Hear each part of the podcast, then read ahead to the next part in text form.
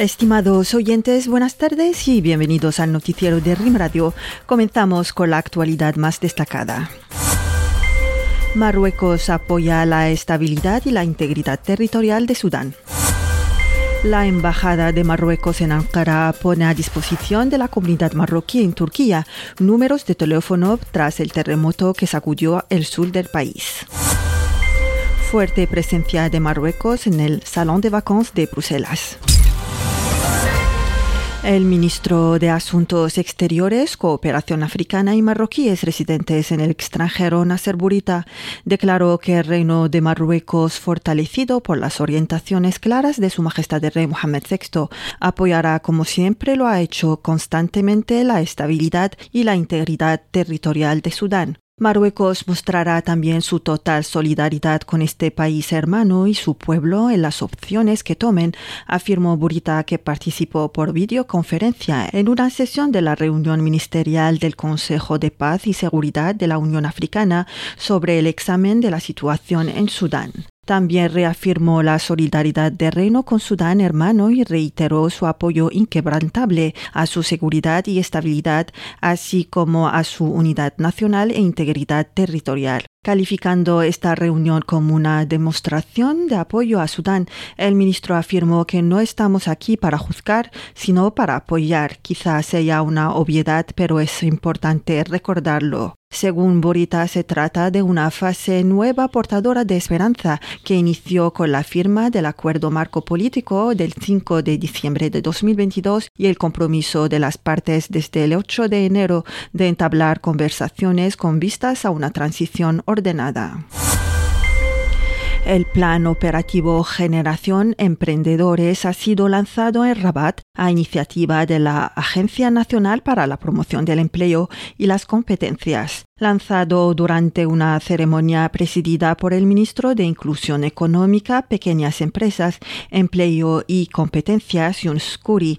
Este plan pretende apoyar 100.000 titulares de proyectos y autoempresarios, así como a empresas muy pequeñas entre 2023 y 2026. El plan se inicia con la creación de un departamento central dedicado a los servicios a la iniciativa empresarial y las empresas muy pequeñas compuesto por tres divisiones y seis servicios centrales y la definición de planes de acción regionales cuyos despliegue estará garantizando por una red de 82 agencias que cubren todas las provincias. En esta ocasión, Scuri indicó que este plan proactivo denominado Generación Emprendedores se centra en seis proyectos estructurales que permiten la distribución de una nueva generación de servicios públicos dirigidos a diferentes segmentos.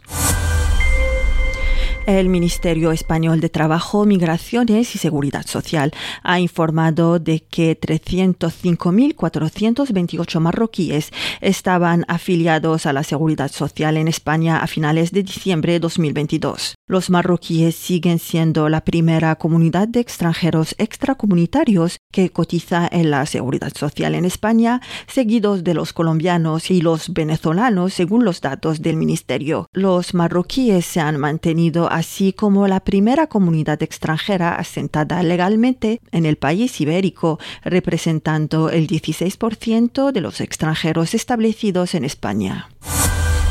La actualidad internacional ha sido marcada por el fuerte terremoto de magnitud 7,7 que sacudió esta madrugada Turquía dejando a 1.500 muertos, al menos 912 fallecidos y más de 5.300 heridos solo en ese país, a los que se suman otros 592 víctimas mortales en territorio sirio. El presidente turco Recep Tayyip Erdogan fue el encargado de anunciar el último balance de muertos y heridos en Turquía si bien debido a que los trabajos de rescate están en marcha, no quiso dar una cifra total de posibles víctimas.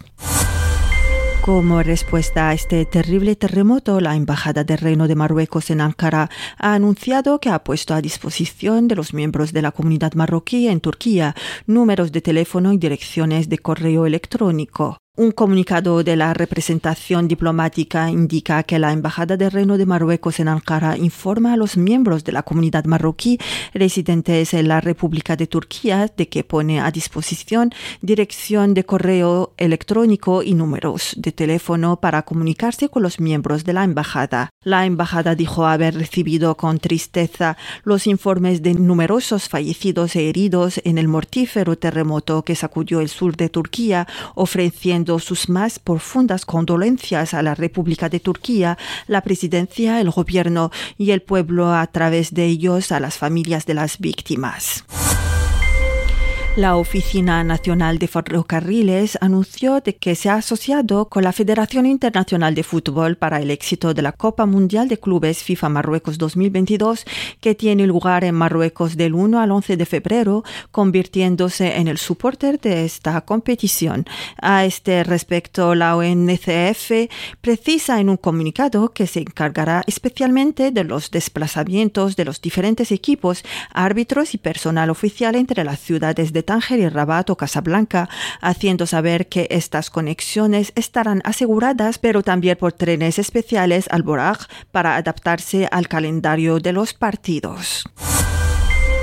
La novena edición de Red Saharaui 2023 comenzó en Dakhla con la participación de mujeres de diferentes horizontes reunidas en torno a causas comunes. Organizado por la Asociación Lagon Dakhla bajo el alto patrocinio de Su Majestad el Rey Mohammed VI, este evento que se celebrará hasta el 11 de febrero promete asombro, solidaridad y entrega a la causa humanitaria.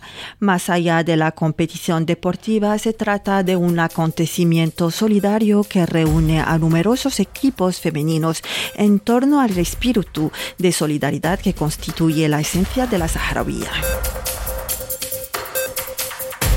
Hasta aquí nuestro boletín para hoy. Mañana volvemos a la misma hora. Gracias por estar con nosotros.